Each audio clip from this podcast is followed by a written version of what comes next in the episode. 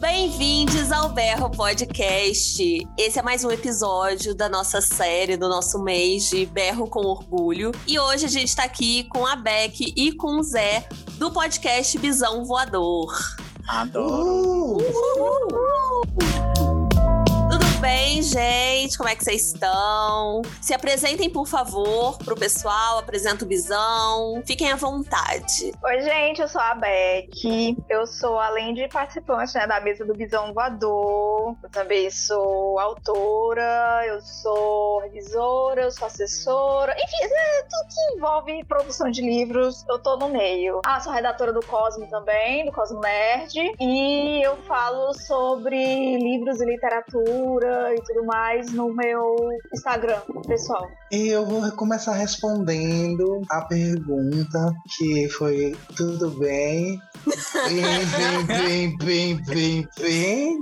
Não, não, né? Mas a gente finge, porque a gente precisa, né, segurar o, o personagem, porque se a gente não segura o personagem, dá tudo errado. Mas enfim, para quem não me conhece, eu sou o Zé, eu também tô no Visão Voador, falando um monte de bobagem, falando sobre sexualidade também. Porque, enfim, né? A gente se joga pra ver se fala de algumas coisas. No mundo real, eu sou biólogo, eu sou professor, eu sou o que mais? Escritor barra autor, eu sou. Não sei, gente. Eu sou eclético na vida. Eu jogo alguma coisa pra fazer, eu tento fazer. Se der certo, beleza. Se não der certo, eu toco fogo. Porque tudo fogo transmuta, é bonito o fogo. Como diria Inês Brasil, vambora fazendo, né? É o meu Bora lema, fazendo. assim, vambora fazendo. Adoro, gente. Quem não conhece ainda, vai lá conhecer o Bisão Voador, que eu adoro demais.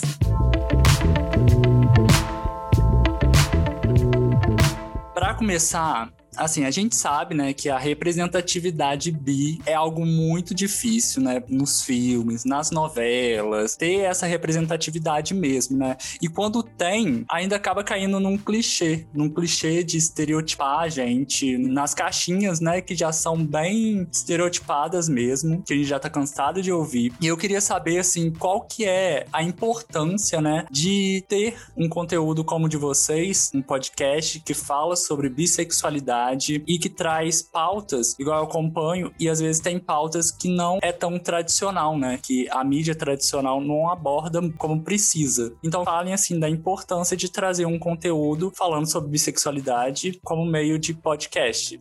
A gente começou justamente porque não tinha assim um, um, um podcast que a gente fosse, fosse contemplado, né? Uhum. Porque os podcasts, acho que tinha um, era um, dois, sei lá, que tipo era mesa de de pessoas brancas, cis, bissexuais, classe média alta, sabe? E a gente é tudo pobre lascado, sabe? A nossa vivência é bem diferente também. Então a gente pensou, não, vamos falar sobre vivências bissexuais, mas não vamos ficar só nisso, né? Vamos falar também das vivências de várias outras pessoas, uhum. porque todo mundo tem uma vivência diferente, né? E a importância é que, tipo, a gente recebe, vira e mexe, recebe recado de ouvinte, sabe? Falando de ter, tipo, caramba, eu tô me identificando, então eu aprendi uma coisa nova que eu não sabia com vocês, sabe? E, ou então manda e diz, tipo, ah, é, é quando eu ouço né, o podcast de vocês, eu me sinto acolhido e eu sinto como se alguém tivesse vivência parecida com a minha, sabe? E, por exemplo, eu sei que pelo menos três ou quatro amigos meus já se descobriram assexuais por causa do nosso episódio sobre, sobre né, o Ace. Uhum. E vários outros assuntos, sabe? Que as pessoas vão se identificando e elas vão pensando: caramba, é mesmo, olha, eu vivo isso, alguém vive a mesma realidade, as pessoas se sentem acolhidas e, sabe, tipo, amadas. O que Beck falou aí de podcast e tal, na época que a gente se juntou para ah, vamos fazer um podcast. A gente fez uma pesquisa de público, um monte de coisa, e aí eu fiquei com a incumbência de ouvir o único podcast da época, que era o Biscoito. Uhum. O, pessoal, o pessoal do Biscoito é muito maravilhoso, assim, tipo, só que existe uma diferença entre a forma com que você fala sobre as coisas. E aí a gente tem um, uma narrativa acessível. O que, é que a gente quer? Que, que a gente transforme o papo num, numa conversa em que todo mundo esteja entendendo. Mesmo que a gente diga um termo complicado no meio da conversa, todo o resto anula aquele termo complicado que a gente disse durante o que, o que a gente estava conversando. Né? Porque existe essa dificuldade que a gente até sempre tenta entrar em, em combate com a academia dentro do, do que as pessoas querem falar, do que as pessoas querem discutir de verdade. É, existe, inclusive, esse problema está muito grande hoje dentro da política, né? As pessoas querem falar difícil, achando que o povo vai entender, mas o povo vai olhar assim fazer Oxe, aquele que fala mais, mais fácil fala bonito, eu vou votar nele. E aí a gente também tinha essa preocupação de tipo, estamos precisando falar de uma forma com que todo mundo escute. A última pessoa que fez um relato pra gente fez um relato justamente sobre isso, de que não se sentia tão confortável ouvindo outros podcasts no geral, que ela escutava podcasts com bancada de pessoas, de homens gays, de mulheres lésbicas, e aí falou que existia um problema na maioria que ela ouvia quando começou começou o Bisão, ouviu o Bisão, ela falou que entendeu qual era o problema, que era a forma com que eles falavam o, sobre os assuntos, que era muito difícil, eles tentavam enfeitar muito o, os termos que usavam. E a gente não, a gente sai falando palavrão, sai xingando todo mundo, sai, enfim, a gente é vida louca falando sobre as coisas de uma forma que seja, além de fácil, fácil compreensão, também as pessoas sintam que, tipo, olha, eu falaria desse jeito, porque no dia a dia tá todo mundo mandando Bolsonaro morrer ou qualquer coisa do tipo, e, tipo, é, a gente tem que tirar, enfim, esses discursos mais complicados e trazer um debate do dia a dia comum. A importância de, de fazer conteúdos diversos é justamente de ter esse gama, porque quem gosta de uma fala mais difícil não é ir para lá, um podcast que fala mais difícil. Quem gosta de uma fala mais é, confortável, mais aberta, mais simples, vai migrar para aquele podcast, por aí vai. E a gente precisa ter vários formatos, precisa debater o mesmo assunto de várias maneiras, e inclusive é uma coisa que eu vivo dizendo como tinha um biscoito, começou o bisão. Dois podcasts bissexuais. Não conta. Não dá conta. Uhum. Não dá conta de jeito nenhum. Aí depois começou o pessoal do Bis em Carteirinha. Só que uhum. eles estão tendo muito problema de gravar. E aí sempre complica. E a galera também gosta do Bis em Carteirinha. E aí não consegue ouvir mais porque, tipo, os meninos não estão conseguindo mais gravar. Aí vocês começaram, viu? Poxa, massa, começou mais um podcast que tem gente falando de bissexualidade. E melhor ainda também tem gente falando de pansexualidade no mesmo podcast. Então, tipo, uhum. tipo, massa, vamos se juntar, vamos, vamos falar sobre o assunto, é necessário. E quando eu vi o formato de vocês, o berro, o grito e tal, eu fiquei assim, ah, adorei, porque, tipo, é tudo sobre gritar mesmo. É isso mesmo.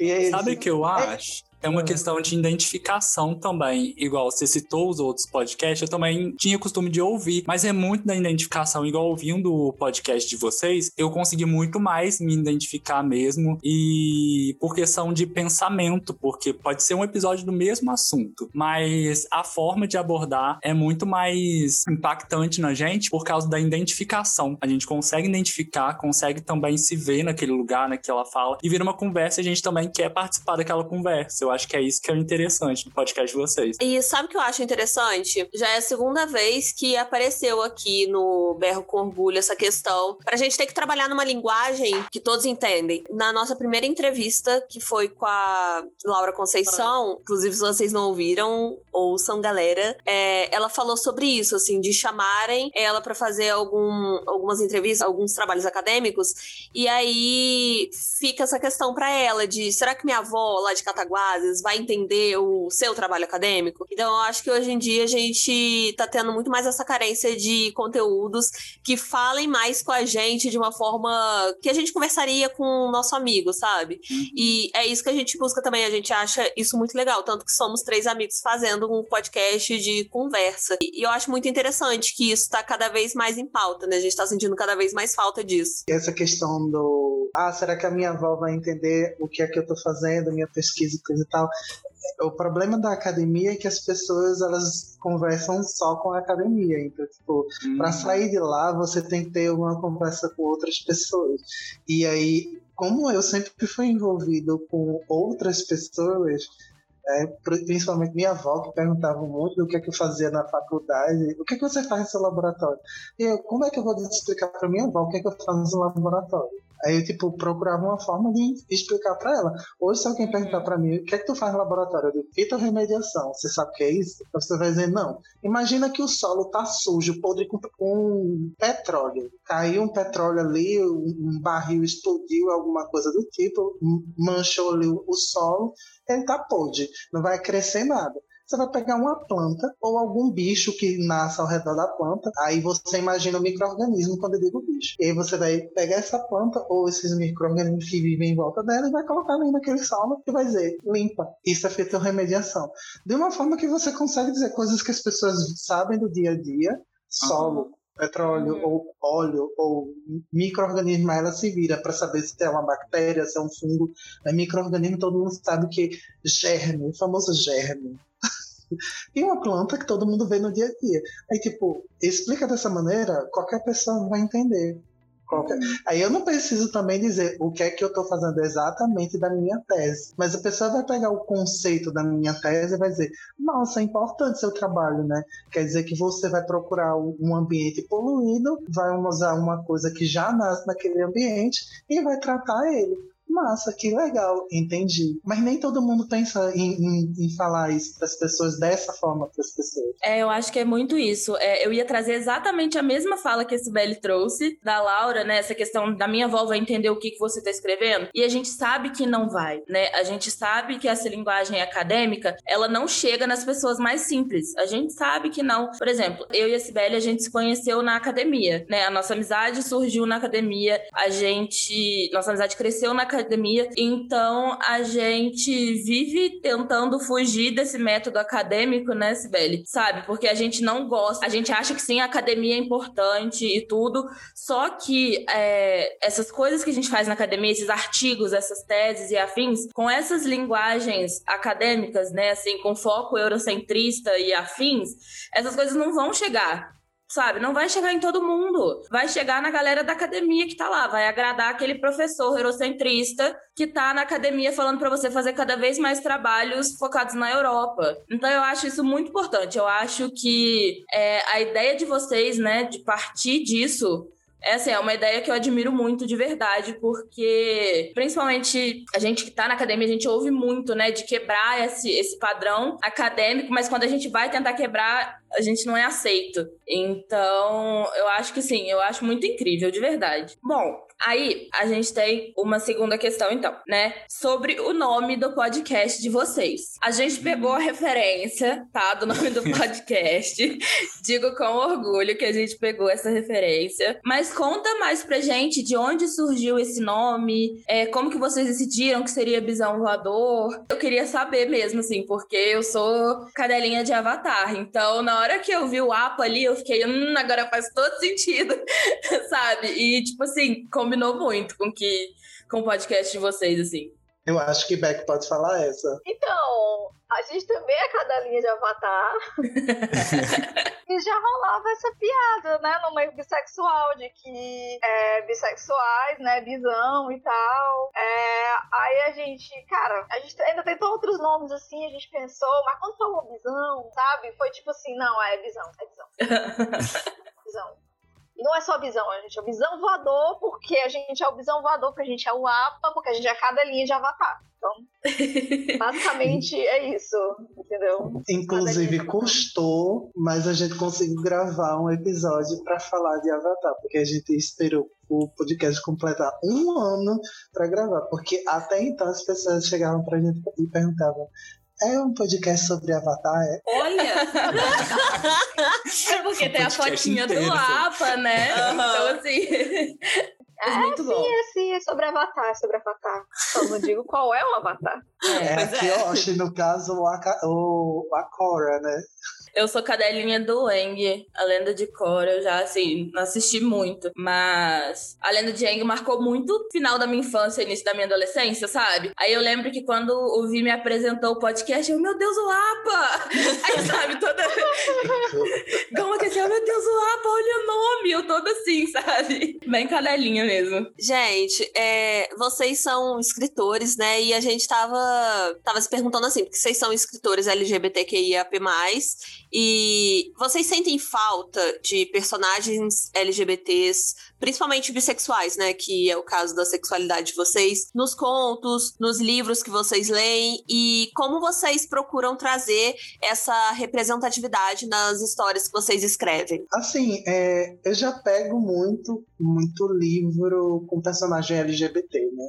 E eu gosto muito de clichê, porque clichê é uma coisa que falta pra gente ainda. Quanto mais clichê se escreve, melhor. Porque hétero já tem clichê demais, agora a gente precisa enjoar de ler clichê LGBT e eu ainda não enjoei de ler clichê LGBT. Normalmente nos clichês a gente tem um casal sáfico, um casal aquiliano, mas geralmente ninguém fala muito é, é, o, o, principal talvez você fale que é gay ou que é, ou que é lésbica, e aí fica assim, faltando às vezes, hum, será que o outro não é bi?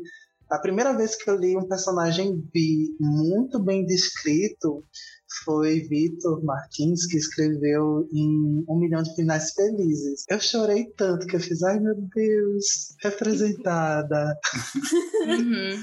E aí é, depois de conhecer outras pessoas, porque eu já, eu já escrevia poesia, né? Há muito tempo eu escrevia poesia. Aí eu assim, ah, vou começar a escrever umas crônicas, quem sabe? Aí comecei a escrever umas crônicas sem postar. Aí há pouco teve um edital que Beck comentou comigo e com Camila, que antigamente fazia parte do podcast. E aí a gente, não, vamos mandar, né, textos, porque era um edital para mandar texto. Vou mandar uma poesia. Só que aí eu li o conto de Beck e li o conto de Camila e fiquei, hum, não será que era melhor ter feito um conto? Conto. Aí eu, não, vou escrever um conto. Aí comecei a escrever conto a partir desse editar. Porque até então eu não tinha começado a escrever conto. Aí comecei a gostar de escrever conto e sem pensar, eu, eu escrevia sobre poliamor, eu escrevia sobre bissexualidade, eu escrevia sobre pansexualidade e não binariedade, assim, sem pensar. Tava só fazendo o personagem aqui, daqui a pouco eu olhava assim, poxa, ele é bi. Vou botar aqui que ele é bi porque eu não disse que ele é bi, ele é bissexual.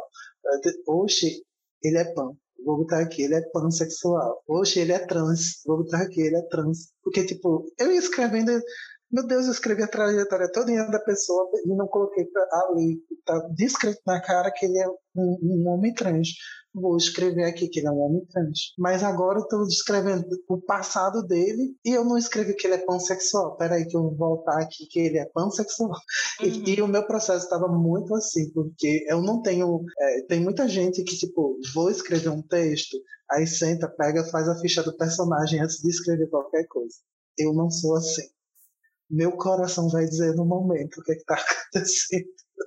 Mas geralmente é, nos meus contos eu tenho, eu procuro colocar as representatividades do momento. Tipo, eu estou escrevendo agora um conto, é, por isso que eu cheguei falando de pirata aqui na conversa, porque eu estou escrevendo um conto que é uma pirata que é pansexual, que se apaixona por uma sereia, e as sereias são seres não binários, né? Então, tipo, a sereia não binária e a sexualidade dela vai ficar em voga ainda porque ainda estou decidindo se ela também é pan, se ela é, é bissexual, mas ela é não binária. Uhum. E aí a gente sempre vai tratando de colocar o que falta, né? Porque você vê muito gay, muita lésbica nas histórias. E é bom sempre botar quem tá faltando ainda, né? Ainda tem pouco B. Inclusive, uma pessoa que se virou nos 30 para escrever um ponto por mês foi Maria Freitas, quando ela lançou clichês em rosa, roxo e azul. Ela conseguiu a bichinha. E finalmente também virou livro físico, nós tá aqui divulgando, porque, enfim, a gente divulga as amizades, né?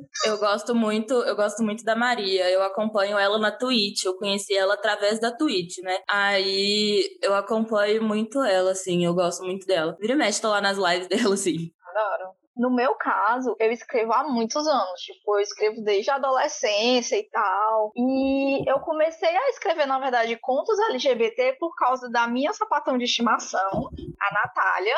E a gente estudava juntas. E ela me pagava para escrever. Porque, justamente por ela ser lésbica, quando ela ia ler, ou, tipo, ela ama videogame, ia nos jogos e tal, não tinha representatividade nenhuma para ela, uhum. sabe? E duplamente sem representatividade por ela ser uma mulher negra e ainda lésbica. E aí ela ficava tipo, pô, não tem representatividade para mim em canto nenhum. Escreve para mim, Rebeca, por favor. Aí eu, tá. Aí, na verdade, eu nem cobrava ela. Ela que chegava para mim e dizia, ó, oh, tá aqui seu pagamento, chocolate. eu digo, eu adorei o pagamento. Ah, eu quero. adorei. Eu tô aceitando, gente. Não é, eu digo, como é que eu vou rejeitar um pagamento em chocolate? Jamais. Não tem como. Hum.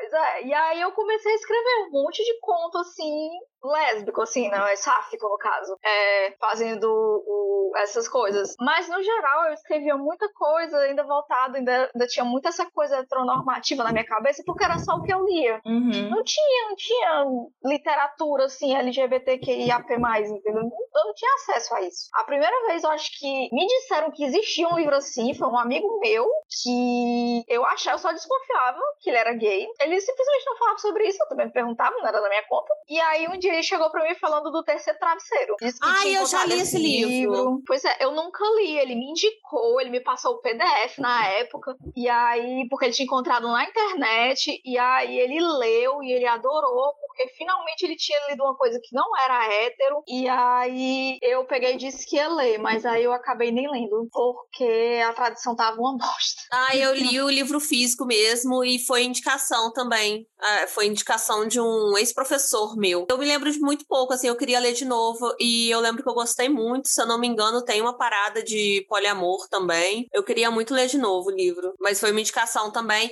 e acho que, que ele me indicou justamente porque eu não, nunca li, assim, coisa LGBT, eu nunca tinha lido, aí ele me indicou esse livro. Pois é, aí depois que eu tive meu filho, eu passei anos sem escrever nada. Não consegui mais escrever. Aí, né, muito trabalho na terapia, comecei a voltar a escrever. Aí eu escrevi uns continhos aqui e acolá, não publicava, só fazia uns contos aqui e acolá e tal. E até que eu realmente voltei a escrever. E aí, já na época do Bisão, foi quando eu, eu comecei a escrever mesmo os meus contos já mais sáficos e tudo mais. Porque foi quando eu parei para analisar que, mesmo adulta, mesmo tendo é, uma ampla gama de literatura, né, LGBT e tudo mais, eu não lia.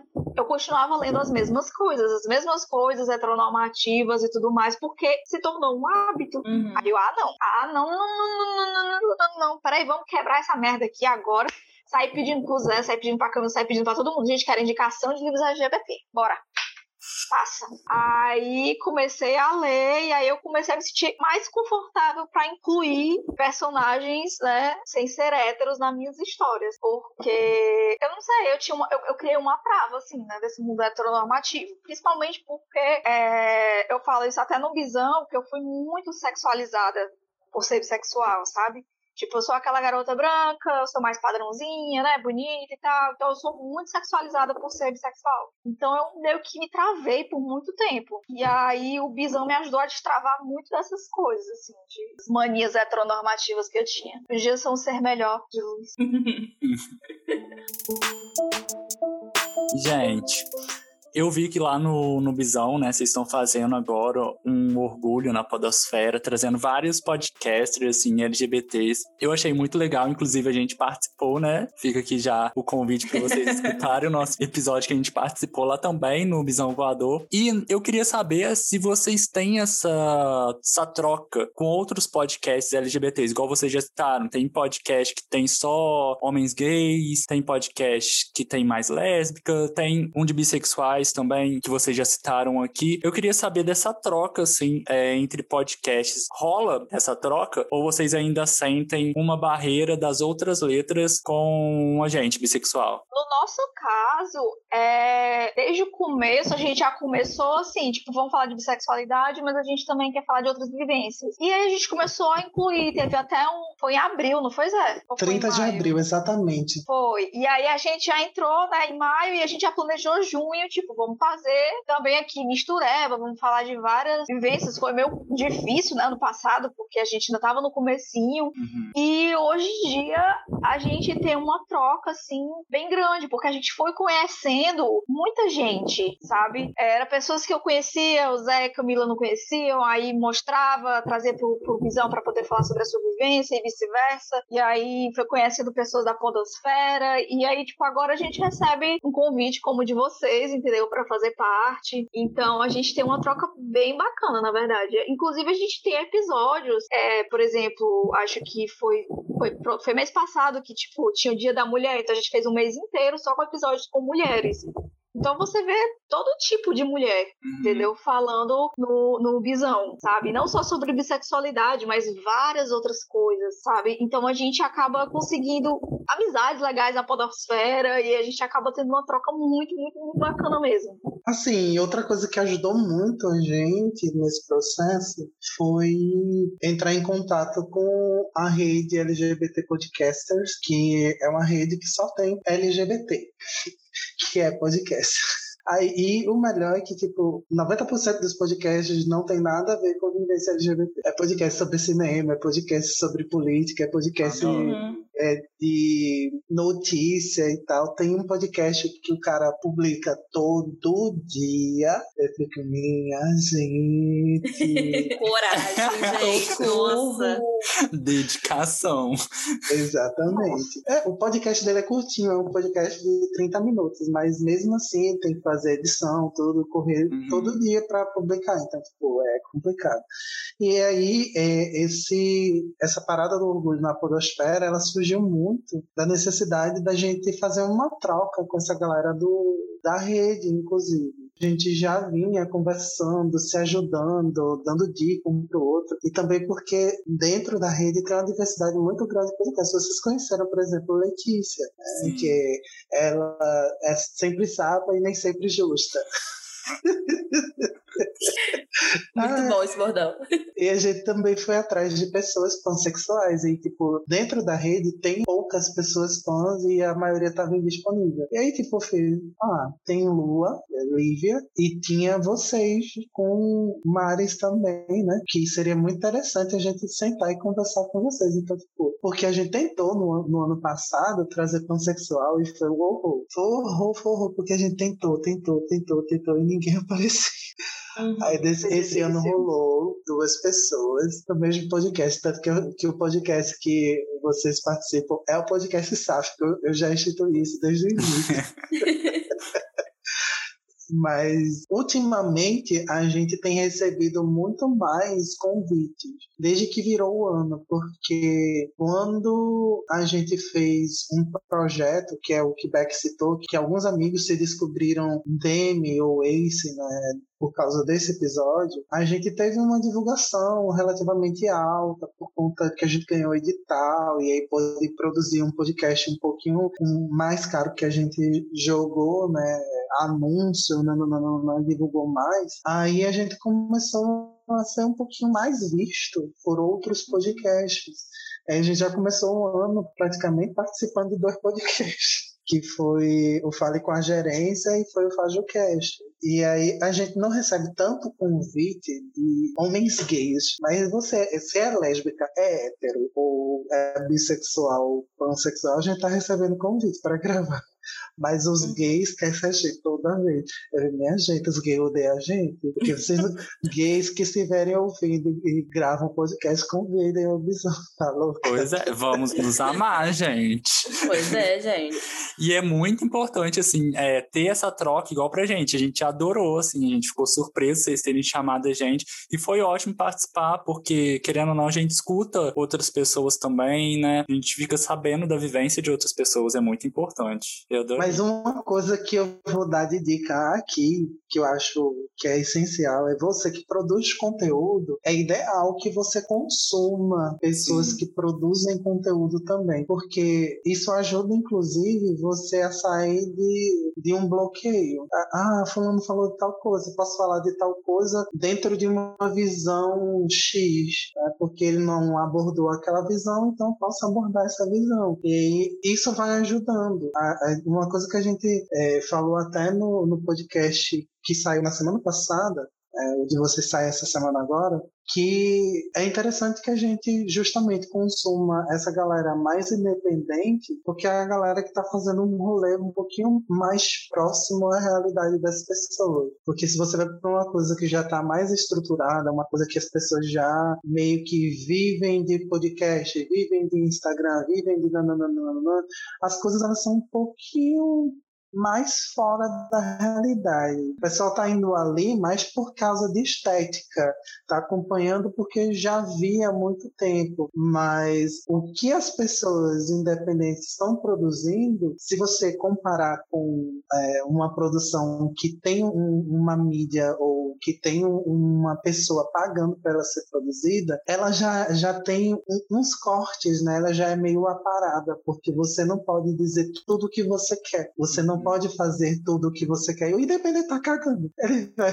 fazer e vai falar tudo o que ele quiser. Então, o, o, o rolê de consumir pessoas independentes é mais nesse sentido. De tipo, quem é independente tá fazendo do jeito que quer, na hora que quer e como quer. E aí, isso pode ajudar a gente até de ter uns estalos, sair de um, de um buraco. E, enfim, uh, uh, tive um, um, insight aqui muito bom e vou trabalhar com tal coisa agora. E experimentar outras a... coisas também, né? Exatamente novos formatos, igual a gente aqui.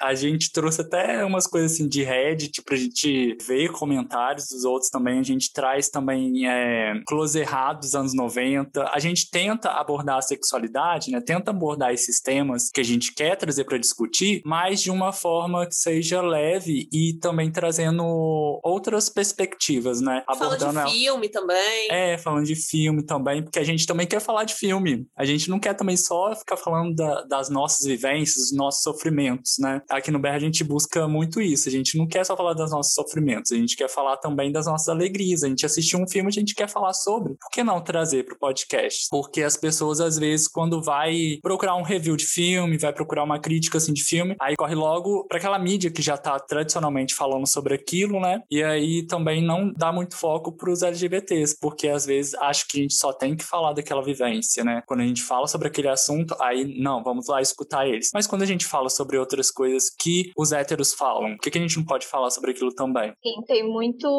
muito essa, essa ideia, esse rolê errado de que, ah, você vai escrever uma história, você vai falar sobre vivências LGBT, você tem que falar sobre o sofrimento. Ai, como foi que você sofreu? Como foi? É, foi muito difícil e tudo mais. E uh, muita gente não consegue conceber o fato de que nem toda vivência LGBT sofrida, uhum. sabe? E que para poder a gente fazer parte de filmes e livros e séries, não, não precisa que a gente tenha que ser aquela pessoa sofrida, sabe? Porque acaba ficando meio cansativo pra gente mesmo, sabe? Porque fica, meu Deus, assim, que é isso? Se LGBT, que ia mais é só sofrer, já é isso. Tem uma felicidadezinha. Uhum Pois e, é. é, tipo, quando eu comecei a procurar, tipo, filmes que fossem falar sobre isso, séries, a maioria era mais antigas, né? Era, tipo, era mais de, de coisa sofrida, uhum. sabe? Aquela coisa, tipo, ah, porque tem essa história aqui baseada em fatos reais de uma pessoa LGBT que teve que sofrer horrores e teve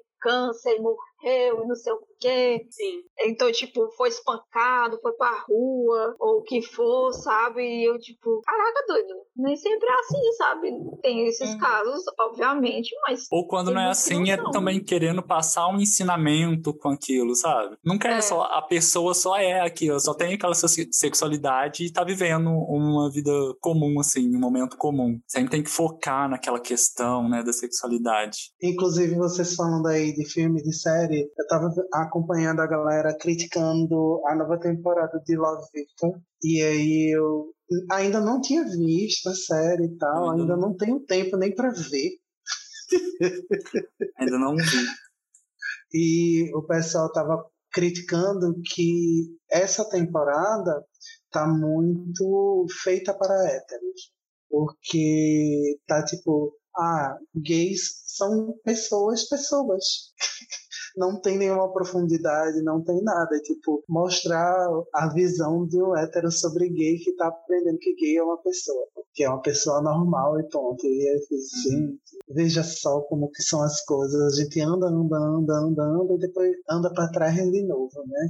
Pelo amor de Deus, 2021, uma série sai em 2021 e tá uma cagada dessa. A mesma coisa que aconteceu na série é uma coisa que eu e Beck comentamos recentemente, que a expectativa das pessoas hours de fora é que a gente esteja o tempo todo falando da sexualidade da gente, ou que esteja o tempo todo explicando a sexualidade da gente. Tipo, a gente só quer tipo, fazer o que está na matéria. Se o dia da a gente quiser levantar uma discussão sobre sexualidade, sobre um ponto específico, a gente vai lá e vai falar. Mas se não é isso, a gente vai estar tá falando também, tipo, de filme, de novela, de qualquer coisa que der vontade de falar, a gente vai lá e vai falar. A gente falou de Avatar um dia desse. E aí, tá ligado? Sim. A expectativa de pessoas normalmente héteros, né, é que a gente viva e respire a nossa sexualidade. Porque é uma coisa que a gente escuta muito, né?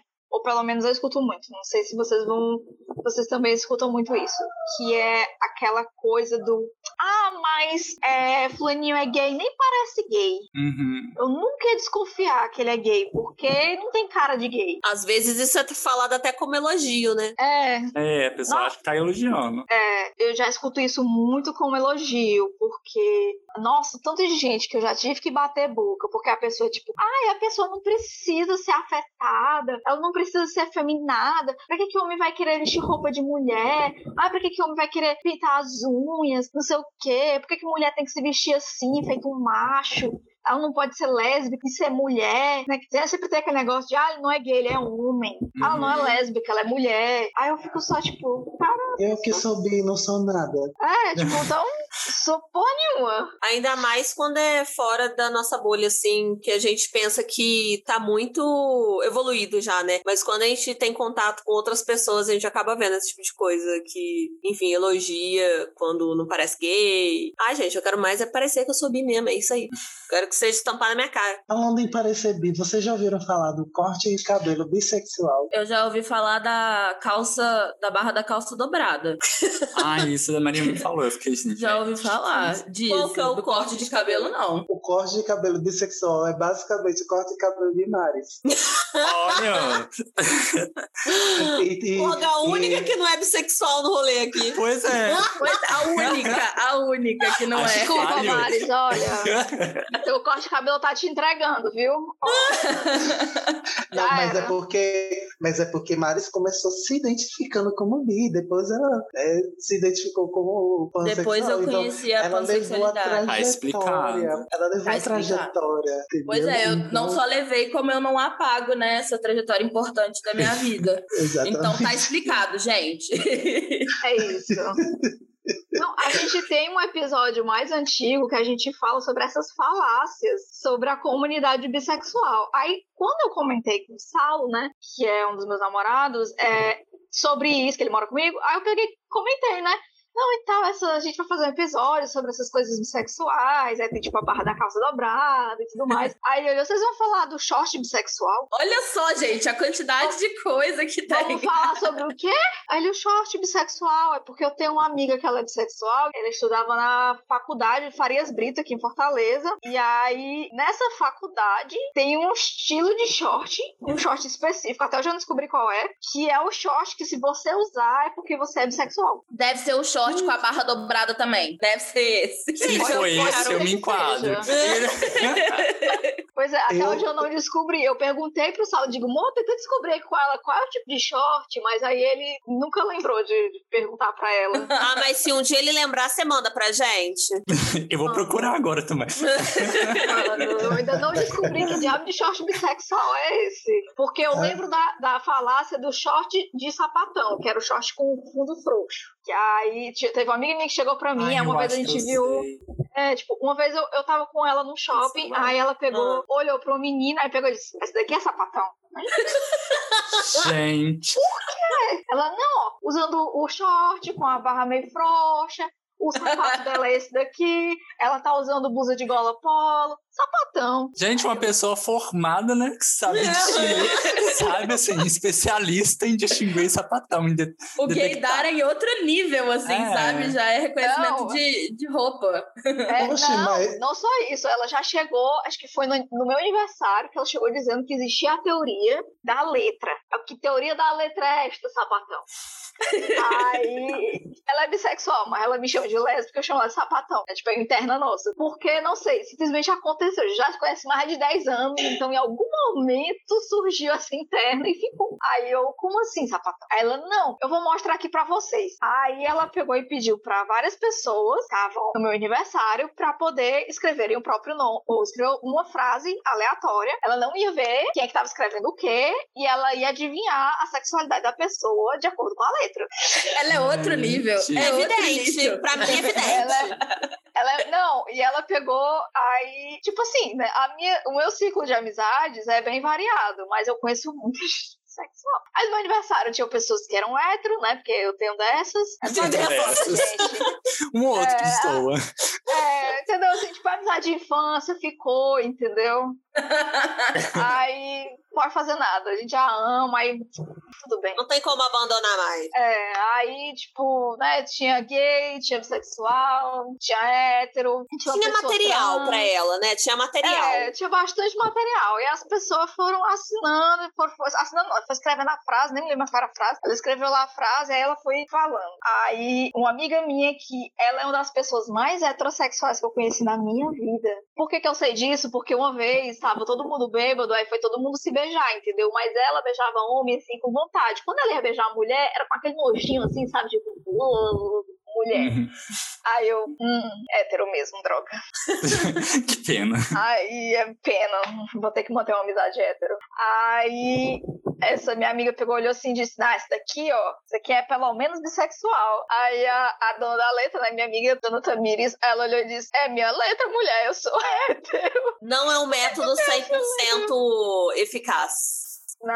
Mas é porque é. ela tinha 50% de chance de acertar, porque bissexual é 50% hétero e 50% homo. É, Exatamente. tem isso aí. é. ela, ela, acertou de quase todo mundo, mas eu ainda acho que foi na base da sorte. Porque na minha letra, ela não, ela não lembrava qual era a minha letra, escrevi lá e ela pegou e disse: Essa daqui é lésbica, com certeza. Aí eu, porra, tava calhando. mas já foi pra piada interna de vocês. Que aí ela não, reconheceu não conhece a minha letra, não.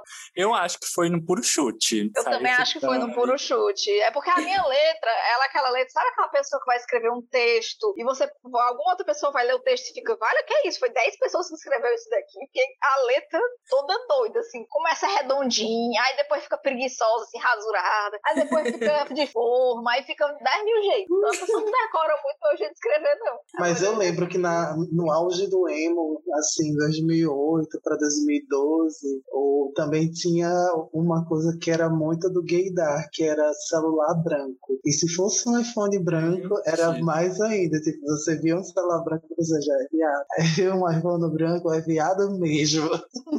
Gente, é umas táticas que eu nem tava por dentro. Pois é. 0% atualizada. E eu já é. tive um iPhone branco. Olha aí. Olha aí. Tá vendo? Tá vendo? Tá tudo explicado agora. Piado mesmo.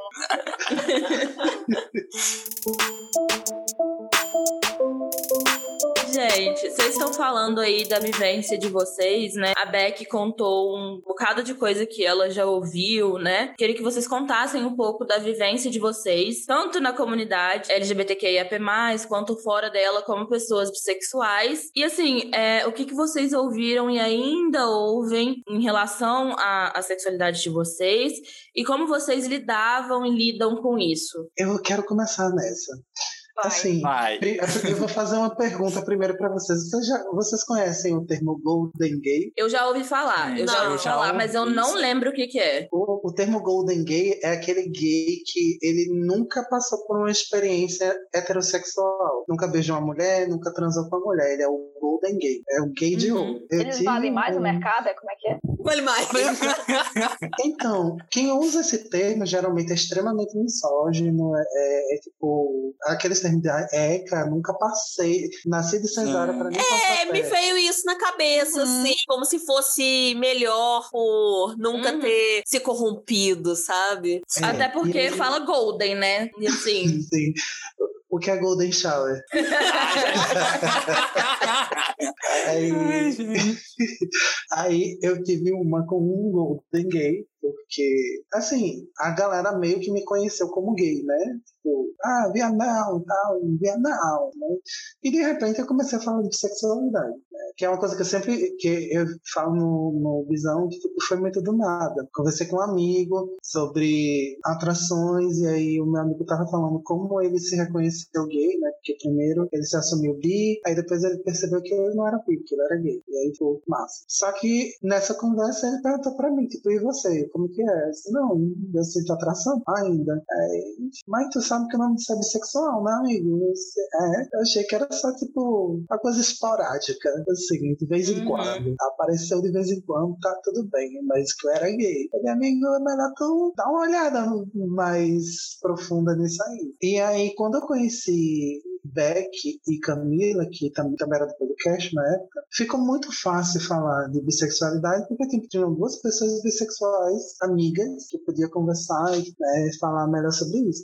E as pessoas que me conheciam antes de eu falar sobre bissexualidade, me conheciam como o Henrique, que passou por todas as questões, o Zé, né, que passou por todas as questões de ser um, um boy gay. E aí, na verdade, ele não era. Aí esse Golden Gay virou assim e fez, porque o bissexual de Taubaté, fiz, hã? De assim? Taubaté. Você cancelou minha carteirinha. Que- poder você tem pra cancelar minha carteirinha? Só que eu não pude nem xingar a pessoa, porque ela me bloqueou no Twitter eu xingar ela. Enfim, sei que repercutiu muito tempo esse rolê, muito tempo, muito tempo. E depois, né, de um tempo, ele foi pedir desculpa pra mim no, no WhatsApp, dizendo que, tipo, ele não deveria ter falado nunca da minha sexualidade, que depois ele entendeu que ele foi o ó e pá e tal. Assim, ah, vida que segue. Beijos e não me liga mais.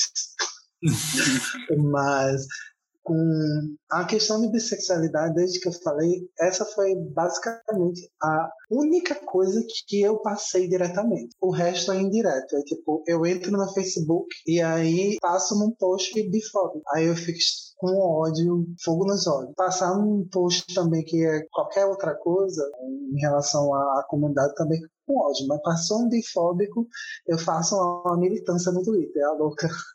E aí tá certo.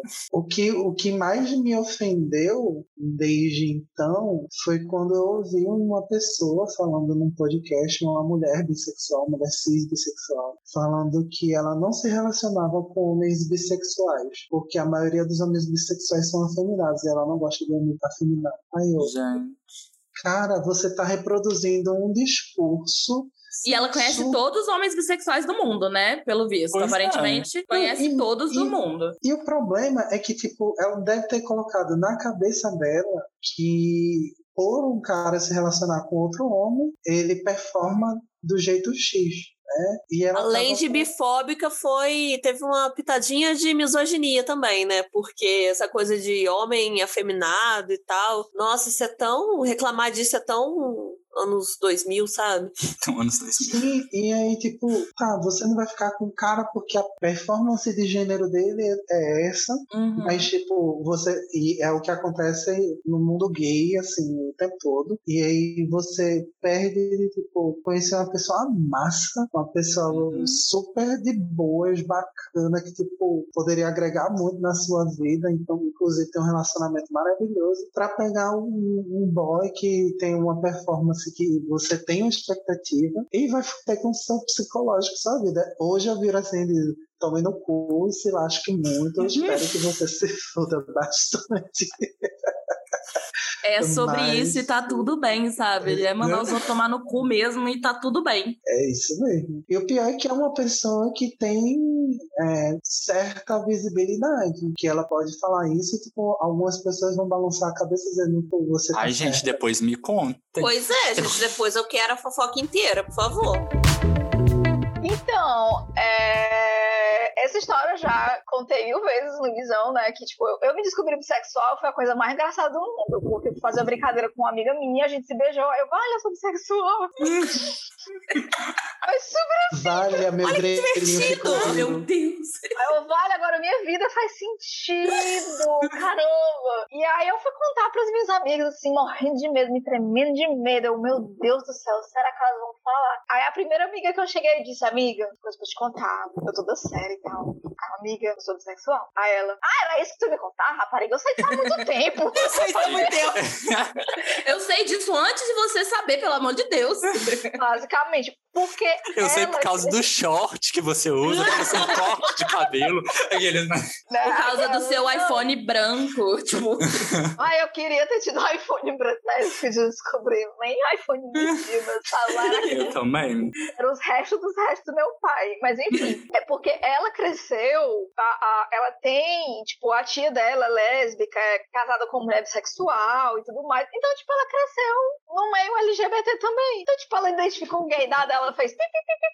E aí eu, ah, tá bom, então. Aí fui falar para as minhas outras amigas, assim, né? Eu digo, tá, ela teve uma reação super boa, mas ela tem essa exceção aqui. Aí fui falar pra outra amiga minha que eu conheço, tipo, há mais de 20 anos. Sabe quando conheci ela ainda há 20 anos, né? Mas já conheci ela há muitos anos. Aí eu, tipo, amiga e tal, tem te contar e tal, tal sobre sexual. Ela, ah, e aí, a gente vai pro okay. shopping amanhã, alguma coisa assim. Eu fiquei tipo, vale, gente. gente, pelo amor é de Deus, eu tô contando uma coisa importante, cadê? Uhum. Eu quero que alguém fique assustado aqui. Eu quero, eu quero chocar. Quero reações. né? Ah, e a única amiga que, na verdade, nunca foi. Não, foi minha amiga só quando a gente era criança, a satânica da Melissa, que quando a gente chegou na adolescência, é tipo assim, ela. Ela foi aquela criança que aos nove anos já queria beijar na boca e tudo mais, porque ela tinha as irmãs mais velhas dela, ela queria ser mais velha. E eu, tipo, três anos mais velha que ela, eu queria brincar de boneca. Lá eu Prioridades, choices. Entendeu? As minhas Barbie, jogar um decinzinho alguma coisa assim. E a menina queria beijar na boca, queria ficar com os meninos, eu nem tinha pra isso. E aí, eu aí com o quê? Foi... Com 17 anos, querendo jogar videogame e todo mundo falando. Ai, vamos beijar na boca. E eu assim, gente, pra quê? Que isso? é, não, eu tive as amizades. Eu, eu tava namorando na época com o pai do meu filho, mas é, eu gastava muito tempo com as minhas amigas. A gente se via pra jogar videogame, essas merdas. Mas ia voltando ao austral. Aí, beleza, né? Falei com as amigas e tal. A única que teve reação ruim foi a Melissa, porque porque, tipo, de igreja, não sei o que, amiga, isso é pecado, não sei o que, blá blá blá, e eu, tipo, pau cu, foda-se. eu tô rindo, mas assim, é, é aquela risada uhum. de. Que você fala Melissa, agora eu vou lembrar Melissa satânica, sabe? Tipo, não uma Melissa pra mim. é isso. Mas é. Não, gente, essa menina. Eu vou contar com uma história que não tem nada a ver com bissexualidade, mas foi ela a causa de eu ter dado meu primeiro beijo. Eu não queria ter dado meu primeiro beijo. Foi justamente ela, a gente estava no acampamento da igreja e ela tinha saído de uma casa de praia onde ela tinha conhecido um boyzinho que tinha 16 anos e ela com 9 e ela tinha cara de mais velha. Uhum. Então ela mentiu pro menino dizendo que ela tinha 14 anos. E ele acreditou porque ela tinha cara de ter 14 anos, sendo ela tinha 9.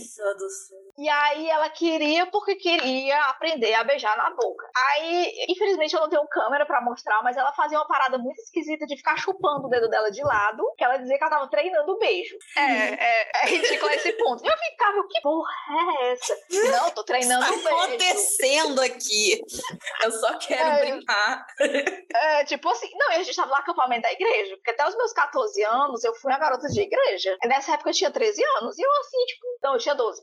Ai, eu meus 12 anos assim, eu, tá. então, tá bom, né?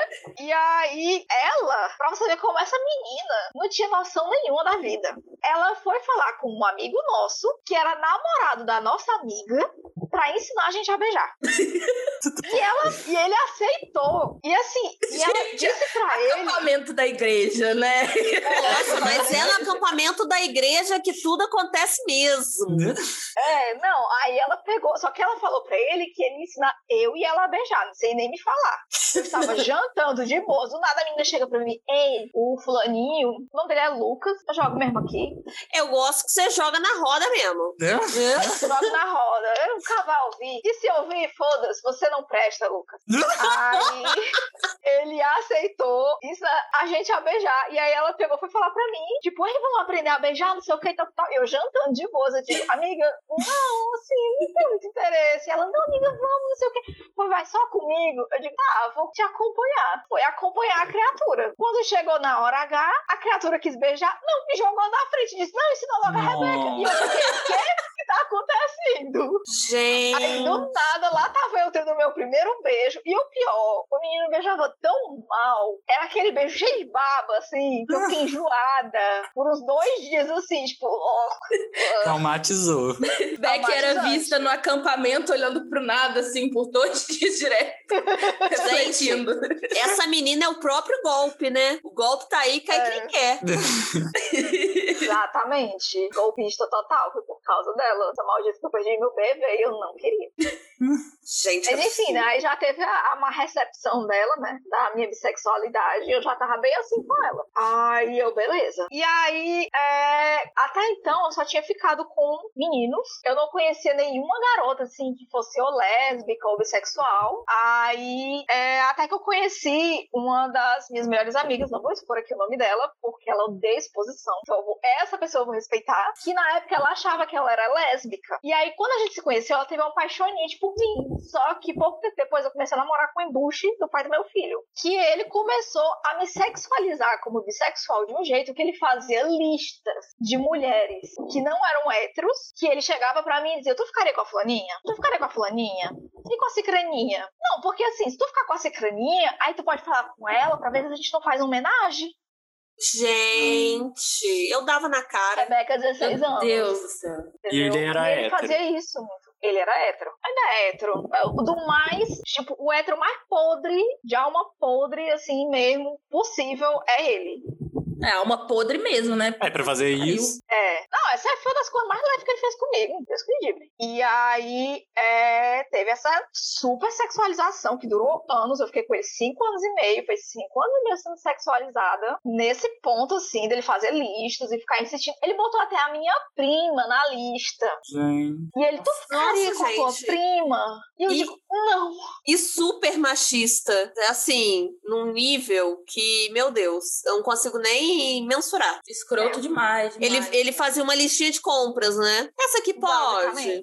Gente, do Pois céu. é. Aí, nesse meio da coisa da lista, ele fez assim, tipo, não, tu pode ficar. Ele abriu, entre aspas, o relacionamento. Ele, não, você pode ficar com garotas e tudo mais. Por quê? Porque ele achava que se uma garota ficasse comigo, por tabela, ia querer ficar com ele também. Sentido, não Aí, faz. assim, não faz, entendeu? Na cabeça dele, ele tava louco por um trisal pra poder morrer fazendo homenagem. É como se homenagem fosse, sim, a melhor coisa do mundo. O E sonho aí- da vida dele, né? Tipo assim, a, a última coisa que ele queria atingir em vida. Pois é. Aí essa minha amiga que achava que era lésbica, depois descobriu que era bissexual. E aí é, ela tinha uma vizinha que já sabia que era bissexual. E aí teve um dia que a gente foi brincar de verdade ou consequência. E eu pensei, relacionamento tá aberto pra meninas, tá tudo bem. Então a gente foi brincar, de beijar e tudo mais. Na verdade, a consequência, aquela coisa bem anos 2000 e tudo mais. E aí depois eu fui falar pra ele e tal. E ele olhou pra mim e ficou puto comigo, me chamou de rapariga, que eu era uma quenga, não sei o quê. E eu fiquei tipo, mas eu não podia ficar com menina. Ele, não, mas antes de ficar com qualquer menina, você tem que me avisar. Você tem que pedir a minha permissão, entendeu? Porque eu tenho que estar presente, não sei o quê. Aí eu, Ah, no- meu Deus, que nojo, que nojo, Uhum. que raiva. Gente, ele nem disfarçava, né?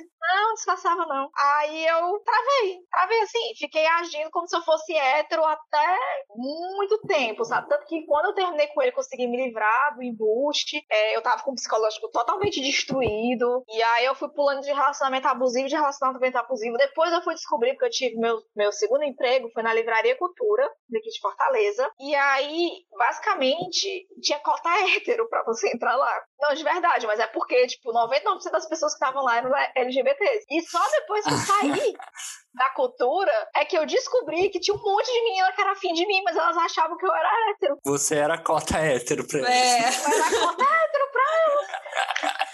Fiquei, mentira, doido. E eu descobri isso pelo Saulo, que tá comigo até hoje, a gente tá juntos há nove anos, que eu conheci ele lá, porque as meninas iam falar pra ele, tipo, ai, queria tanto pegar a Rebeca, não sei. e ele sabia que eu era bissexual. E ele dizia, vai lá, vou pegar.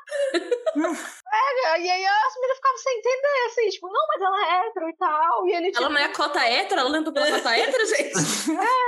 Aí, tipo, foi muito tempo depois. Aí, quando eu comecei a namorar com o Saulo e tudo mais, acho que a gente tava com mais ou menos dois anos de namoro. Aí ele sentou comigo e disse Amor, é o seguinte, eu acho que você tá pronta pra isso agora. Você passou muito tempo sendo sexualizada. Eu sei que você tá escondendo a sua, sua sexualidade, você não tá vivendo, você nunca viveu, você não tá vivendo sua sexualidade, né? Então, assim, o que é que tu acha da gente abrir o relacionamento pra tu ficar com garotas? Ele nem queria ficar com ninguém. Ele simplesmente disse: Não, é só pra ti. O relacionamento vai abrir pra ti, pra tu ficar com garotas. E eu fiquei tipo: Não, isso não é justo e tudo mais. Vamos abrir pros dois. E ele: Não, não, não, não, vamos abrir pra você. E aí você fica com garotas. Fica à vontade. Você não precisa pedir permissão, você não precisa nada. Aí eu não aceitei a princípio, porque eu fiquei muito travada. E aí só. Calma, né? Porque tinha rolado antes, mas aconteceu aquela parada. Fica até com é, medo, então né? tava muito assim. E aí ele conversava comigo, às vezes, ele via que eu tinha atração em outras garotas né, e tudo mais, outras mulheres. E aí, às vezes ele até ficava comigo, ei, quer pegar não, quer pegar não, quer pegar não. isso, idiota. Não quer pegar não, porra, para com isso. E aí ele ficava, mas ela é mó gata aí, ó, a menina tá mó dando mole pra ti, vai lavar os peixes. Vai para com isso. Dá uns beijos. E eu ficava, não, para com isso. Eu tô imaginando a cena. Eu tô amando imaginar essa cena, vocês têm noção. Ai, gente, vocês não têm noção de como é maravilhoso, assim, sabe? Porque ele ficou, ele conversava muito comigo até que eu aceitei. Eu digo, tá bem, beleza, vamos abrir. Só que eu, a condição pra gente abrir é que vai abrir pros dois. Você pode ficar com meninas e eu posso ficar com meninas. Pronto. Ele é hétero? Ele é hétero. Aí ele pegou, aí falou, beleza, você quer abrir só pra meninas? Eu digo, é, eu não tenho interesse em ficar com homem, não. Porra de homem, já basta. Beleza. Né, Nessa época eu ainda não conseguia admitir que eu não era monogâmica e que eu sou poliamorosa, né? Então me travei em mais um aspecto assim. Mas ele já sabia que eu não era. Porque ele viu eu sentindo atração tanto por outras mulheres quanto por outros homens. E eu não conseguia evitar de, tipo, meio que dar a bola para outras pessoas, né? Sempre rapariga. aí, e aí ele ficava só de olho assim, né? Ele disse: Não, eu não vou comentar com nada com ela. Depois, depois que ele abriu, né, pra poder eu ficar com homens, ele abriu entre aspas, né? Eu disse pra ele que queria abrir. E ele me falou que, tipo, ele não tinha comentado antes porque ele tinha medo, porque eu tenho um medo muito forte pra homem, né? E ele ficava, se eu comentar com ela. Entendo. Aquelas, né, que já... Entendo. E se ela se eu comentar com ela que ela pode ficar com os outros caras, ela ficar de novo com esses embuches, aí lá vai mais trauma. E aí ele disse: Não, não vou nem comentar, não. Se algum dia ela se sentir preparada e tal, ela fala comigo. E aí foi o que aconteceu ano passado, no final de 2019, que foi quando é, eu já tava meio que me apaixonando pelo meu outro namorado, Ciro. E aí eu falei com o Saulo, disse que queria abrir pra poder ficar com o Ciro. Aí o Saulo ficou meio assim, ele disse: Peraí, deixa eu só pensar um pouquinho. Aí ele ficou, que ele é muito super protetor comigo. Muito, sabe? Porque ele sabe de todas as coisas ruins da minha vida. Eu tive muito macho bosta. E aí ele ficou meio assim. Aí ele pegou, foi lá africana nas cores do Ciro e tal. Aí, ficou... aí depois foi conversar comigo. Ele disse: Não, olha, eu queria te falar que na verdade não tem problema nenhum. É porque eu fiquei nervoso, porque eu tenho muito medo de ele ser um escroto contigo. Aí eu disse: Pô, traga ele aqui e tu vê. Aí o Ciro é uma pessoa que, quando você olha o Instagram dele, você pensa que ele é uma pessoa. Mas quando você conhece ele, ele é outra pessoa. E ele disse lá, mas quando você conhece ele, ele não é humano. Ele fica ruim. Porque parece que ele é uma pessoa, mas. É, não, gente, é verdade- porque eu não sei explicar o Instagram dele, entendeu? É, ele é aquela pessoa muito porra louca, assim, no Instagram dele. Então, tipo, tem foto de bunda dele, assim, aleatória. Entendeu? Ele, faz, ele faz umas merdas, assim, que, que eu fico, amor, um dia tu vai morrer, tu sabe por quê? Meu Deus. É, mas foi, olha, mas foi Zé, viu, pra poder eu. Porque, tipo assim, abriu pra eu ficar com garotas, e eu não conseguia chegar nas meninas. Uhum. Ficava afim, eu ficava assim, não sei o que fazer e tal, tal, tal. E demorou muito tempo. Aí na faculdade, é, eu peguei, teve uma vez que eu tava numa sala lá com as minhas amigas e tudo mais. Aí entrou uma amiga das minhas amigas que é a Nívia. Aí eu olhei assim pra trás pra ver quem tinha entrado. Eu olhei, caralho, que menina gata da porra. E ela ficou só olhando pra mim. A gente passou assim, eu estava no período da noite, no começo. E aí ficava, ficou as duas assim, meio que se olhando, se olhando, se olhando. Aí ela chegou na minha amiga e pediu o meu número do WhatsApp. Aí ela me adicionou, é, a gente vai conversar e tal. Aí foi a primeira menina Coisa que não acontece coragem. comigo. Aquelas, né?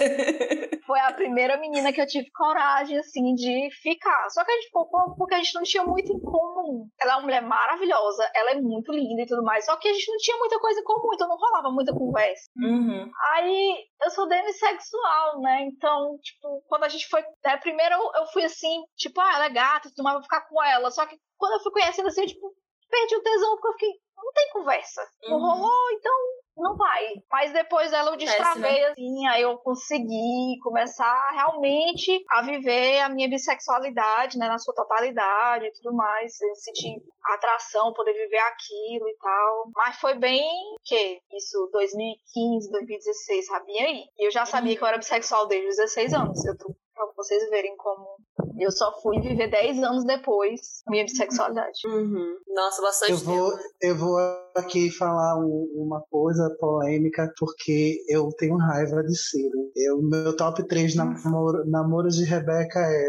número 1, um, Saulo, número 2, Samia, e Ciro dá, tá no décimo lugar. Porque quem aparecer vai passar o lugar, o, o lugar dele.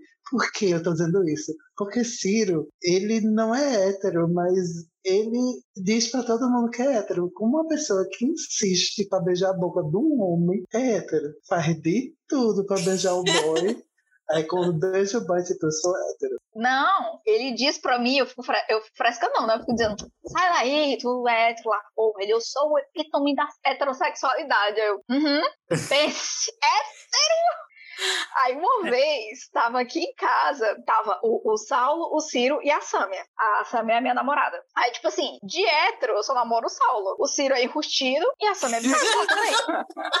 E aí eu- a, gente, a gente tava conversando alguma coisa sobre pessoas enrustidas, não sei o que. Eu peguei e falei, ó, vocês deviam brigar aí com o, Sal, com o Ciro, porque ele é bissexual enrustido. Aí ele, não, eu sou hétero. Aí o Saulo olhou pra cara dele, aí disse assim, tu já beijou um homem? Aí ele, já, já beijei alguns homens. Uhum. E tu gostou? Aí ele, gostei. Aí ele, "Hum, você beijaria outra boca de homem? Aí ele, boca é boca. Você não é hétero, Ciro. Ciro, Ciro. Ciro, depois Ciro, desse tá episódio, ó, ouvindo. vamos conversar. Ciro, você que tá ouvindo o Berro Podcast agora, eu sei que a aceitação é um passo difícil. É o que a gente sempre fala aqui no Berro, né? Cada um tem seu tempo. Então Tá vamos tudo com- bem, Tá tudo Ciro. bem. é sobre isso e tá tudo bem, Ciro. É, não, em algum momento ele vai ter que admitir que ele não é hétero, mas ele ainda tá muito enrustido. Ele insiste em dizer que ele é hétero. Não, eu sou hétero. Aí eu, por que tu queria tanto beijar a boca do Arthur? Ah, porque o Arthur é bonito, ele é gostoso. Quem não quer beijar a boca do Ah, Arthur? claro, não, aí tudo bem. Aí você continua sendo hétero. Sim, de fato. entendeu? Porque, tipo, eu fiz eu resolvi fazer um experimento entre, entre o Ciro e o Saulo. Aí eu cheguei pro, pro Saulo e disse: Amor, se por acaso tu não fosse hétero, que tipo de homem te atrairia? Deu tela azul desse menino. Porque ele não conseguia imaginar um homem que ele se atraísse. Ele pensava assim: ah, talvez eu fosse gostar tipo, do Henry Cavill, mas é porque o Henry Cavill é um cara muito bonito, mas eu não sinto atração por ele, eu não quero beijar ele. Mas ele é muito bonito, talvez fosse isso, não sei, eu não consigo, assim, tipo, pensar e dizer, tipo, hum, um pouco de homem. Aí eu fiquei, povo que hétero. Vergonha. Aí eu fui falar a mesma coisa pro Ciro. Aí o Ciro tinha, né? Os nomes. Já tinha ali uma lista. Não, assim. Aí eu Já estava pra ele. pensando no assunto. Aí eu, hum. Foi assim que um dos amigos de Beck descobriu que é bissexual. Ela Ou perguntou. seja, Ciro. Ou seja, Ciro. Foi é muito engraçado. Porque a namorada desse meu amigo, que é minha amiga do Zé, a, aí ela pegou chegou pra ele perguntando: Ah, se tivesse, tipo, caras assim, que tu ficaria? Ele tinha um top 5. Aí ela olhou assim: Então, amor, eu tenho uma notícia pra te dar. Temos uma triste Vamos notícia. Um top 5, Vamos gente. Eu acho que nem, eu não tenho um top 5, assim. Pois é, gente, eu não tenho top 5. Inclusive, eu vou começar a pensar sobre isso. pois é, pra você ver o quão heterossexual era a pessoa. Ele tinha um top 5 de caras que ele beijaria. Nem todos eram ficcionais ou, ou, tipo, atores, não, viu? Eram, tipo, pessoas Pessoas Olha. próximas que podiam, né? Exatamente, tipo, ó, beijaria o fulaninho e tal, e ela ficou, tipo, aparentemente não sou a única bissexual dessa relação. Tudo bom? Tudo bom, gente. Ciro, mas a gente tem que conversar, tá? Só isso mesmo. Vamos, vamos marcar esse papo, Ciro. Gente, é, o Bisão tem mais de 60 episódios, né? Que vocês já lançaram. Uhum. Aí a gente queria saber assim, se vocês tivessem que escolher um episódio queridinho de vocês e um episódio pra, pra vocês indicarem. Mas não é tipo uma indicação, ah, conhece o Bisão por esse. Não. É um episódio que vocês têm certo carinho, assim. Se vocês tivessem que escolher um, qual que seria esse episódio? Tá no vou- episódio tudo. Eu não sei, não. Não, mas você pode ir por um assunto que eu digo para episódio, mulher. Pois é, eu tô, te- tô aqui, tô aqui, eu, Assim, vocês o meu- falaram, É tá eu- pesquisando eu- todos os episódios. Eu já estaria assim, Eu- gente. Eu já estaria no Spotify, assim, vendo. Peraí, mas eu não lembro. Ai, meu Deus. Não, eu, eu já diria assim de cara o episódio 19, porque o episódio 19 foi um surto coletivo que a gente conseguiu a participação de Ana Ricari. Ana Ricari, ela existe mesmo, atriz global no podcast da gente. Assim, muito surto. E até hoje eu comecei o podcast dizendo, gente, eu não tenho condição para falar muito aqui, mas a gente tá falando de todo jeito. E outro episódio que eu gosto muito, que aí, tipo, não tem como eu não dizer esses dois episódios, é o episódio 31, que a gente gravou com Ira do Mundo Freak, que foi Eu episódio de Mundo Freak. Uhum. Foi episódio de Halloween. E a gente falou de algumas coisas que a gente viveu no, no, na vida, de tipo, um aconteceu comigo do mundo freak, praticamente dentro do bisão. E a gente falando de coisas sobrenaturais que rolaram. Ai, eu adoro, gente. Meu assunto favorito. O meu Inclusive, não assunto menos vocês... favorito. É, a Mariana tem medo, mas eu e a Sibeli, a gente gosta. A gente tem um podcast que a gente fala também sobre terror, essas coisas. Esse episódio da Naikari eu não pude participar porque eu tive crise de fibromialgia. Eu estava basicamente na cama pedindo a Deus para me levar. Então eu não consegui participar, porque eu não conseguia ter concentração nenhuma.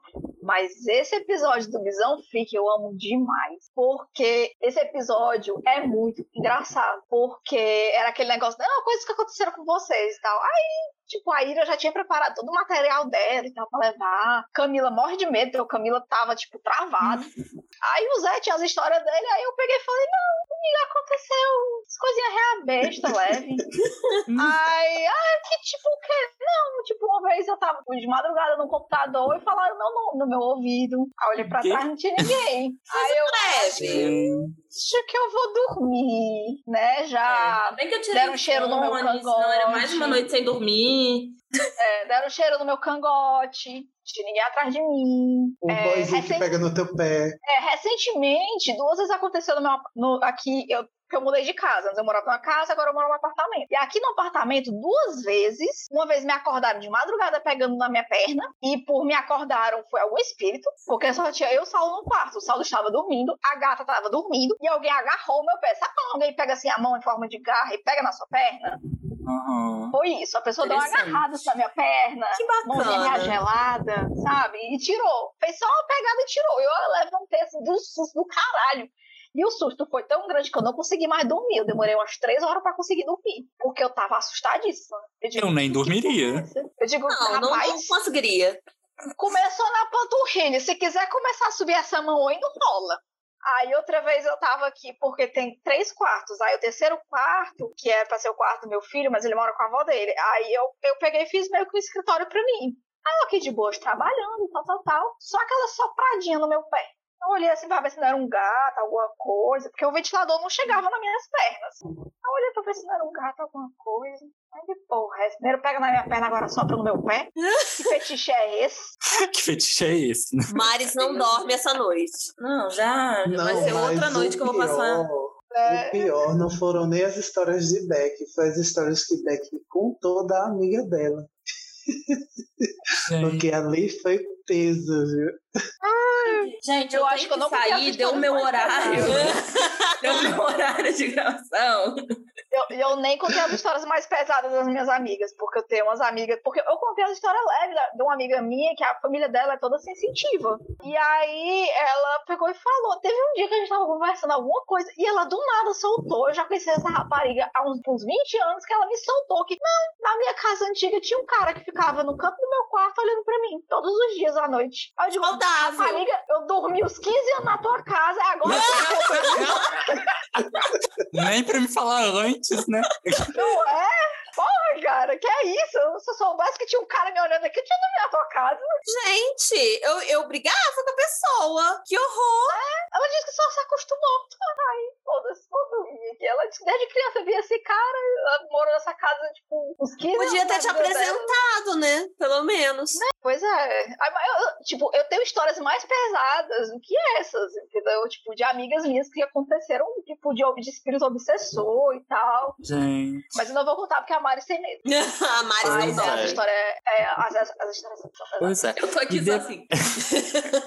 E depois dessas histórias macabras de Beck, que a gente tem que trazer ela pro Na Terra do Medo, hein, Pois é, Sibeli? Beck. Vamos ficar de olho Lá, aí a a, gente gente- vai chamar. Lá a gente tem um quadro que é o Causos da Terra do Medo, que a gente traz pessoas pra Ixi. contar casos sobrenaturais. Ou seja, Me já tá na chama. nossa mira. Já está. É, me chama, que eu tenho aí as minhas experiências. Ainda, tava, ainda teve mais um recente aqui no apartamento.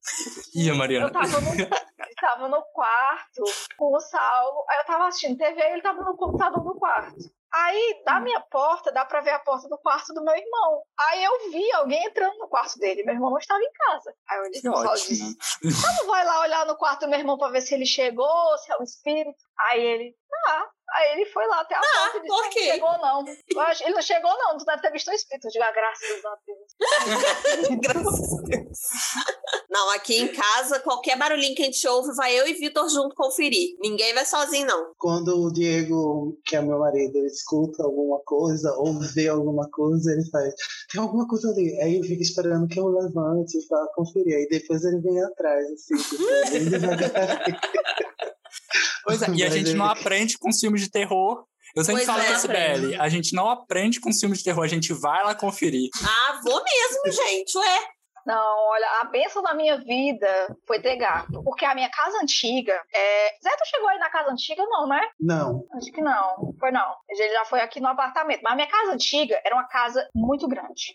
Meu pai era um megalomaníaco. Era uma casa gigantesca. E todas as portas e as janelas eram de vidro.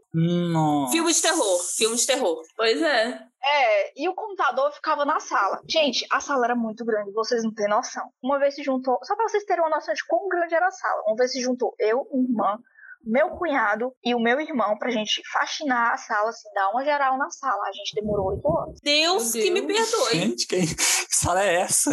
Porque quando É a gente sério. pensa em casa grande, a gente já pensa na faxina mesmo, o tempo que vai demorar, né? Aham. Essa Era a sala da. Ana Hickman.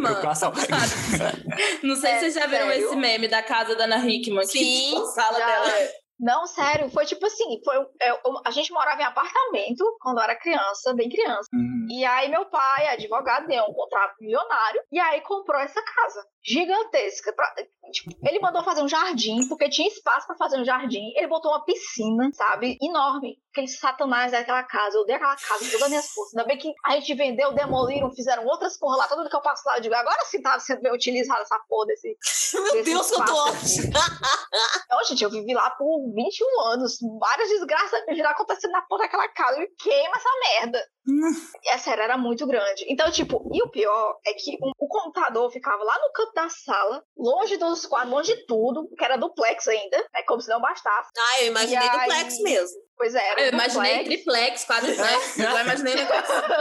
Sério, meu pai é muito megalomaníaco. E ele morou nessa casa? Não, porque ele e minha mãe eram divorciados. Aí eu sei que eu lá naquele cantinho da sala, e nessa época eu já tinha, eu, tipo, adolescente, já quando né, eu se mudou pra lá, eu fiz 10 anos. E aí eu, tipo, adolescente, foi que eu arranjei gato. Mas antes de arranjar gato, aquele computador lá no canto, a casa, aquele silêncio, o jardim lá fora, né? As plantas fazendo barulho. E aí, antes de ter gato, eu ficava. É aquele segura na mão de Deus. A gata tinha insônia braba. Eu ia dormir 8 horas da manhã, que eu não conseguia dormir. Isso quando eu conseguia dormir. Aí eu arranjei gato. Aí eu ficava. Aí todo mundo que havia um barulho, eu digo, é os gatos. O gato, Ótimo, qualquer... é o gato. Virou desculpa. É o gato. Podia ter satanás do meu lado. É o gato. É o gato. É o gato fazendo festa lá fora. Só isso. Meia coisa. Aí aqui agora no apartamento eu tenho cinco gatos. Aí qualquer barulho que eu digo, é os gatos. É os gatos. E provavelmente é mesmo. Cinco gatos? Nossa. Ah, é. Gente, agora nós vamos para um momento que tem aqui no berro, que é a hora de berrar, que é a hora de vocês soltarem assim o que, que vocês querem dizer, público, o que, que vocês querem falar, reclamar, ou então falar a coisa necessária mesmo que vocês têm aí e querem berrar mesmo. A primeira Podem coisa que berrar. eu quero dizer pra vocês é não escolham vacina. Se vacinem, bando de filha da puta do caralho. Outra coisa que eu quero dizer é fora Bolsonaro. Isso. E a terceira fora coisa que eu quero dizer é, gente, a comunidade é diversa. Você não ache que só porque você tá muito confortável, blá blá blá, no seu cantinho, você não precisa fazer nada porque sua existência já delimita o que a comunidade é, porque não delimita não, viu, meu moço? Levante seu Uhum. rabinho do seu lugar e dê espaço para outra pessoa sentar, para falar, para né, você aprender mais sobre outras vivências e também para você deixar de ser o porque quem faz isso é o. É isso. Amei. Amei. Amei o- mas berrou com muito orgulho. Amei o carinho do berro. Orgulhosa. Vai pra puta que pariu, seus filhos da puta. Sim, o Zé tem essa voz doce, assim. Ela vai tomar do cu da forma mais Eu delicada. amo. Eu adoro. Gente, eu sou ariano. Não Mas parece. eu também sou. eh, Não parece que você é ariano, porque eu fico nervosa. Nossa, é só dedo no cu e gritaria, porque eu sou agressiva. Mas sabe qual a questão? É que eu comecei a dar aula para criança com 13 anos de idade, que minha mãe tinha uma escola, né? E aí com 13 anos de idade eu comecei a trabalhar na escola da minha mãe. Então, tipo, eu tinha que ter muita paciência. Eu aprendi no ódio a ter paciência. aí hoje eu sou muito paciente. Nunca mais que eu esqueço de uma vez, é, eu ainda não tinha chegado na casa de Camila pra gente gravar. Aí o Zé pegou e falou pra Camila, Camila, eu tenho uma reunião que eu vou ter aqui pelo celular e tal, ele vai almoçar com Camila. Então, assim, tu não estranha se tu me ver gritando, estressado e tal. Aí Camila, beleza, pode tranquilo. Aí Camila lá de boa, fumando tal, e o Zé no telefone. E tal, tal, tal, tal, tal, tal. Aí ele desligou o telefone, ai meu Deus, que estresse, não sei o quê. Como assim? Tu tava tão calmo, tu não viu não, que eu tava gritando. assim. Caramba, tipo, meu Deus, isso é tu estressado. Gente, mas é porque na minha mente, como eu tô, eu tô dizendo verdades pra pessoa, eu estou falando alto, eu estou brigando, mas eu só tô Aham. dizendo verdades. Eu vou fazer assim agora, gente, brigando com alguém e falar assim: vá tomar no centro do seu cu. Não, amiga, Ah, você ainda tá. fica sarcástica, sabe? Você ainda É, fica sarcástica. verdade. Não dá. O que é muito engraçado, é porque o único. Zé é ariano e eu sou canceriana. Ah, eu sou aí canceriano também. Estressada, Eu, ariana. que grita e é agressiva sou eu. e o pior é que eu sou câncer com acidente em câncer. Então, mais canceriana do que eu, não sei. Só se eu ainda tivesse a lua em câncer. Que aí É, as isso. deusas não deixaram e botaram a minha lua em gêmeos. Mas E o seu Sabe? berro, Beck, qual que seria? sim, o meu bairro primeiro é Yay! Né? Carinho. Cearense. E aí, vou concordar aqui com o Zé, gente. Eu tô- tava vendo no Twitter que tem estado que qualquer pessoa pode chegar no posto e se vacinar, porque a galera que tem comorbidade ou que é prioridade, o que for, não tá indo se vacinar. Seus Gente. cretinos, eu tive que arranjar um laudo para provar que eu sou asmática, que eu sou uma pessoa super doente, para poder ir lá me vacinar. E eu fui super feliz, doida que meu filho se vacinasse, que os meus boys se vacinassem. E eles não podem se vacinar porque eles não têm, não têm prioridade. E vocês aí vacilando, esses bagulho aí de, de ah, eu vou ficar doente, eu vou ficar é, é, é, com, com anticorpos. Não existe, não, gente. Essa, essa doença aí, ela evolui com qualquer outra doença. É por isso que todo ano a gente tem vacina pra gripe, porque as gripes evoluem. São os burros do caralho.